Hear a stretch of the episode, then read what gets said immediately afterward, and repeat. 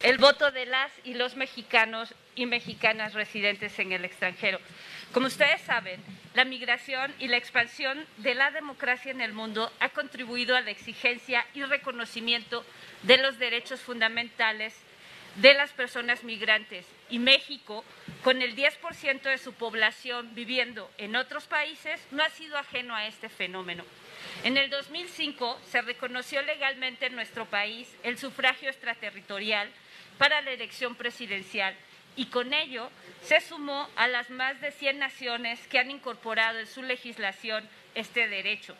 A nueve años de su regulación y después de los resultados y evaluación de las dos experiencias de elecciones presidenciales del 2006 y el 2012, se reformó de manera significativa el voto desde el exterior en el 2014. Entre los cambios más relevantes se encuentra la ampliación de la elección para votar no solo para presidencia, sino también por las senadurías y gobernaturas cuyas legislaciones locales así lo establezcan.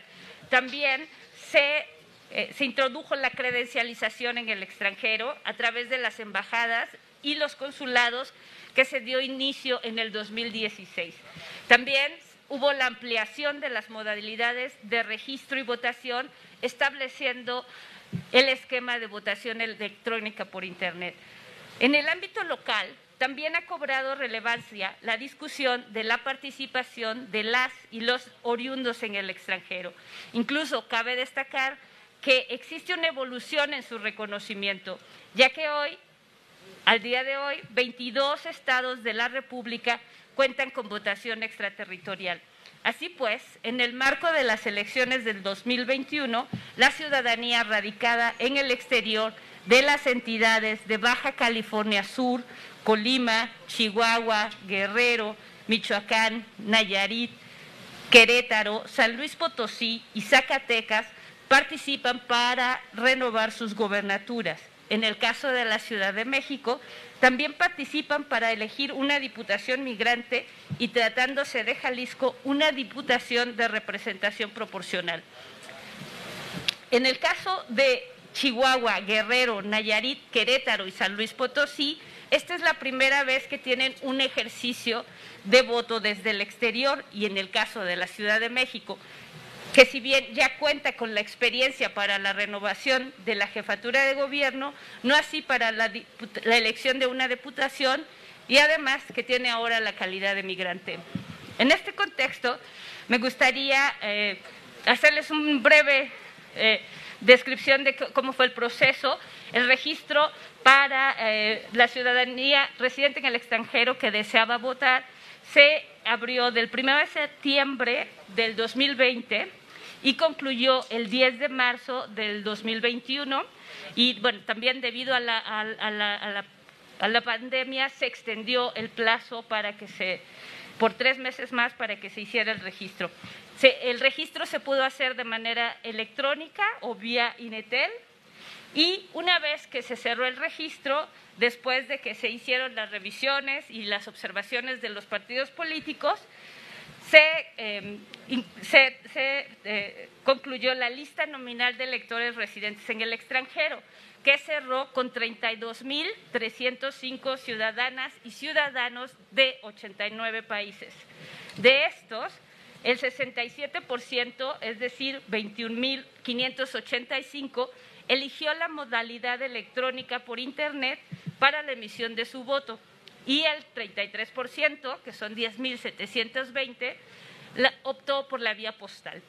El segundo aspecto que me gustaría eh, abordar es que se tuvieron eh, este voto electrónico, se tuvieron que cumplir todas las condiciones legales de certeza y seguridad, entre ellas la realización de dos auditorías al sistema de voto electrónico por Internet. En este caso, los entes auditores fueron eh, una institución académica, la Universidad Nacional Autónoma de México, y una institución especializada, una empresa que es Deloitte, y estos evaluaron aspectos de funcionalidad, seguridad, calidad y cumplimiento normativo del sistema implementar con dictámenes favorables en agosto del 2020 y en abril del 2021.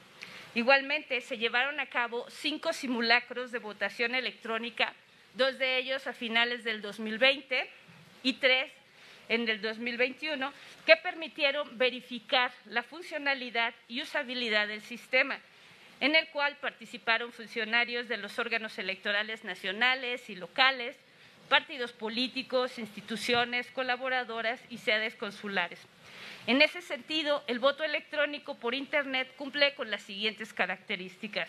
Es auditable en cada, una de sus etapas, como ya lo mencionamos, y lo hicieron, lo realizan dos instituciones, garantiza el sufragio libre y secreto, permite corroborar el sentido del voto, garantiza que quien, lo, em, quien emite el voto sea quien tiene derecho, garantiza que no se pueda emitir más de un voto.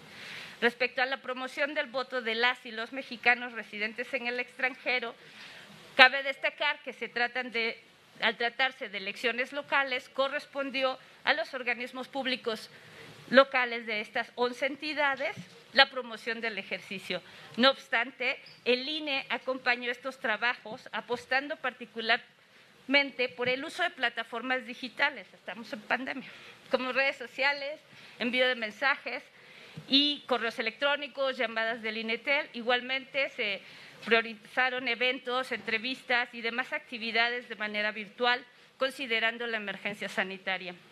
A través del grupo del INE y los organismos públicos se acordó realizar una estrategia homogénea que permitiera tener un mayor impacto y evitar la dispersión de la información con estrategias aisladas.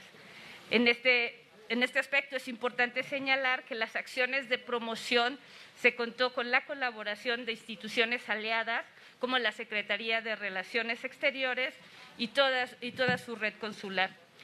Y finalmente, sobre el avance de la votación, les podemos comentar que el plazo legal para la recepción de los sobres postales venció ayer, el día de ayer, 5 de junio, a las 8 horas, por lo que recibimos un total de 500, 600, perdón, 5.623 sobres votos de las 11 entidades que representan el 52.45% de los 10.720 personas inscritas bajo esta modalidad.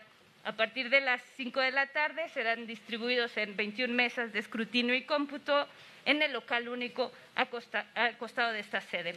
Por lo que hace al voto electrónico por Internet, la ciudadanía mexicana que viva fuera del país tiene hasta las 18 horas tiempo de la Ciudad de México para ejercer su voto.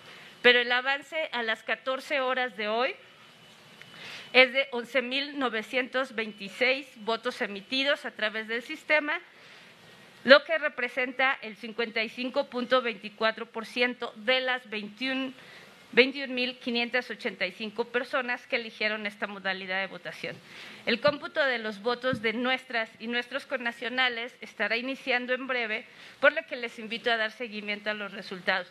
Les agradezco nuevamente y quedamos atentos para sus preguntas. Gracias.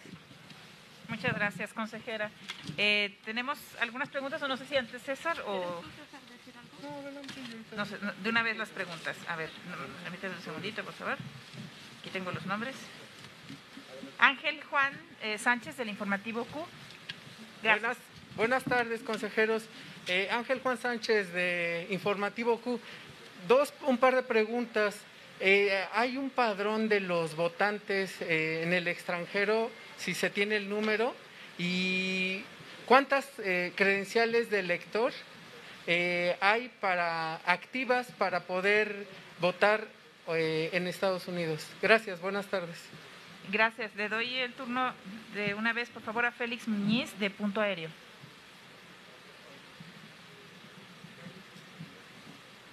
¿Qué tal? Muy buenas tardes a todos. Eh, preguntarles eh, si el porcentaje de la votación o de la participación de, del extranjero creció o fue menor al de la elección pasada y si ¿Vale la pena hacer tanto trabajo para recabar ese voto y cuánto va a costar cada voto de ellos? Gracias. Gracias. Eh, Hugo Vela de ADN 40 y, después regresamos eh, con otra ronda. Muchas gracias. Gracias, Hugo. preguntarle si el voto extranjero se va a dar a conocer aparte o simplemente se va a integrar al resto de los resultados para saber si va a haber alguna división respecto a quién ganó entre los habitantes que viven en el extranjero o vamos a saber todo junto. Si quiere, la, última persona que estaba, es Carlos Guzmán, de la Agencia Veracruzana de Noticias, por favor. ¿Qué tal? ¿Cómo está? Buena tarde para todos y todas. Eh, pues en específico el corte de caja de estas eh, elecciones, bueno, este voto en el extranjero, pero en específico del tema migrante. Es la primera ocasión que se toma un voto migrante, siendo que la comunidad mexicana específicamente en Estados Unidos, es muchísimo eh, mayor, es la mayor en el extranjero, prácticamente podría ser un segundo México que vive en Estados Unidos. Si nos puede hablar un poco de esa, esa parte, en números específicos, cuántos hombres, cuántas mujeres, por favor. Gracias. Muchas gracias. Eh, consejera o César, por favor. Adelante. Doy inicio. Adelante, gracias. Muchas gracias. Eh, buenas tardes a todas y a todos.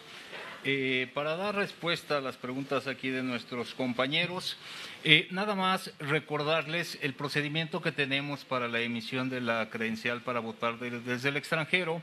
Eh, en este, más bien en este procedimiento participamos dos instituciones, la Secretaría de Relaciones Exteriores, ya que los ciudadanos ahí es donde van a realizar el trámite de su solicitud.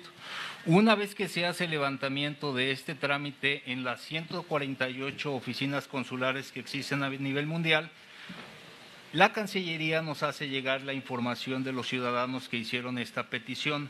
Hasta este momento llevábamos más de 1.060.000 credenciales ya entregadas a los eh, ciudadanos. Vale la pena señalar que eh, en este proceso electoral únicamente están participando 11 entidades para elecciones en el ámbito local, nueve para gubernaturas y dos para diputaciones, una diputación de la Ciudad de México y una diputación de representación eh, proporcional del Estado de Jalisco.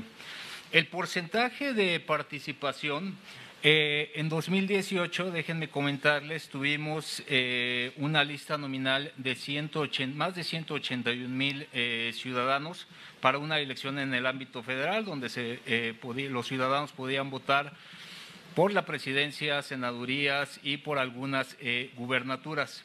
En este caso, como les comento, fueron nueve gubernaturas, dos diputaciones. La participación en aquel momento fue del 54 por ciento. Ahorita, como ya lo comentaba la consejera de la Cruz, tenemos dos modalidades. La modalidad postal, ya la recepción de los eh, votos concluyó el día de ayer a las 8 de la mañana. La participación asciende más o menos al 52%. La relativa al voto electrónico la vamos a conocer hasta las 18.30 horas una vez que ya cierre eh, el sistema. El avance que tenemos, yo todavía pedí un, reporte más actualizado, ya teníamos más de 12.200, eh, sí, el, el último 12.200. Con esto estaríamos llegando ya a una participación similar a lo que tuvimos en 2018. Referente a si vale la pena, yo más bien lo vería como que es un derecho que tienen los ciudadanos que residen fuera de nuestro país a poder participar eh, en el ámbito democrático de, nuestra eh, nación. No lo veo como una cuestión de si vale o no vale la pena, simplemente es un derecho, un derecho reconocido en el cual eh, pueden participar y la institución tiene que poner todo lo necesario a efecto de que los ciudadanos eh, puedan emitir eh, su voto. Y referente pues al, tema migrante, quizás lo que les podría platicar, eh, ustedes saben muy bien, la historia asociada al voto de los mexicanos residentes en el, extranjero empezó hace ya muchos años. Tuvimos un ejercicio en 2006, en 2012, donde se podía participar únicamente eh, por la, en la elección de eh, presidente.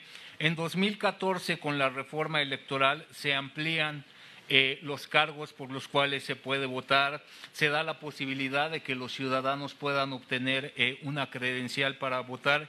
Y recientemente también el Consejo General eh, del Instituto emitió una acción afirmativa mediante la cual también ya se puede contar, bueno, los partidos políticos están obligados a incluir dentro de sus listas de diputados de representación proporcional a candidatos eh, migrantes.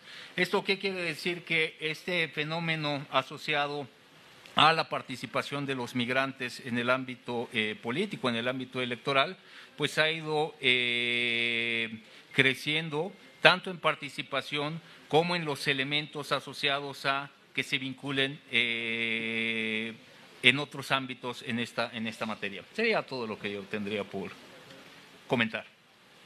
Y bueno, también esto, que, eh, regresando, por ejemplo, cuando hablaban del tema migrante, efectivamente hay una población de, mexicanas y mexicanos que eh, los, incluso hasta ahorita los, los, el cálculo decía es el 10% de la población o menos. Obviamente lo que esto nos está hablando, que hay un interés por participar, nos queda hacer todavía mucho trabajo a las instituciones del Estado mexicano, porque esto no lo hace solo el INE, ¿no? lo hacemos también con la Secretaría, para que se puedan, uno, puedan inscribirse, tener su credencial de lector, activarla y recordemos que para cada proceso, esto es un proceso activo, entonces tú tienes que decir, yo quiero votar en ese proceso y en esta ocasión tenemos 11 elecciones locales sucediendo. Entonces hay un interés que a pesar de las diferencias de dónde están, del, tamaño de, de, estas comunidades, están participando.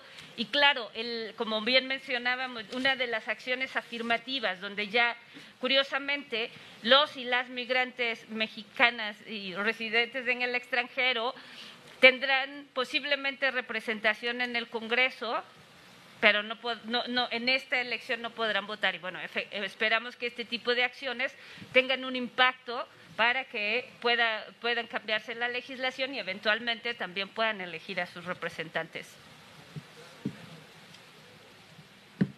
Gracias, consejera César. No sé si hay alguna otra pregunta. Hugo. Ah, sí. Ah, sí. Sí,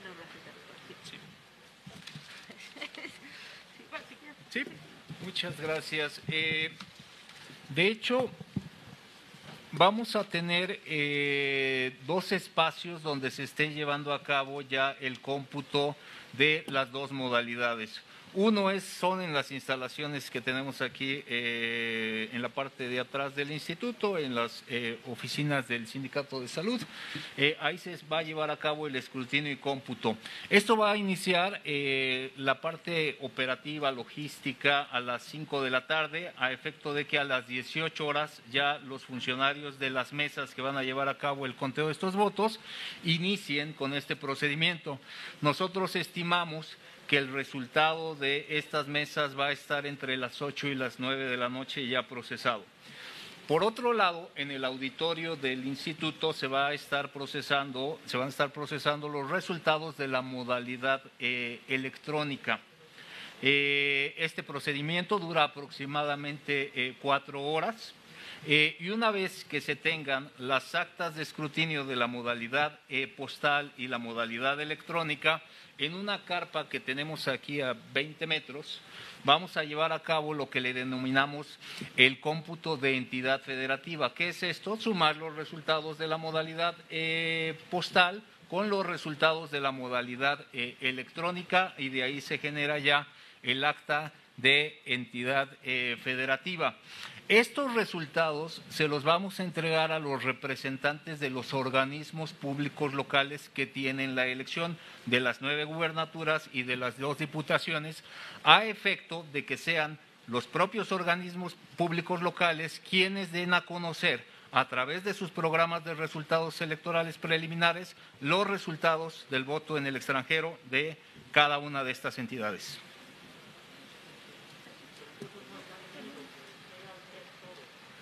Al PEP local, porque son elecciones locales. Buenas tardes nuevamente, Ángel Juan Sánchez de Informativo Q. Eh, desde su punto de vista, ¿cómo ha sido, cómo ha transcurrido la jornada electoral? Si hay eh, eventos, observaciones eh, de esta jornada electoral. Gracias. Eh, respecto a la jornada, hasta el momento hemos tenido eh, reportes bastante positivos. También sabemos que hubo una serie de incidentes donde lamentablemente alrededor de 30 casillas distribuidas en el país no se pudieron instalar, pero en general lo que tenemos son reportes de que hay una alta afluencia está, está, em, fluyendo sin, sin, mayores contratiempos y hacemos un llamado a quienes todavía nos están viendo y todavía no han salido a votar, por favor vayan a votar, lleven su cubreboca, su INE y su pluma si quieren. gracias. Muy bien, pues muchísimas gracias, consejera César. Gracias por, por todo y estaremos pendientes de los resultados. Gracias. Gracias. Gracias. Gracias a todas y a todos también, perdón. Buenas tardes.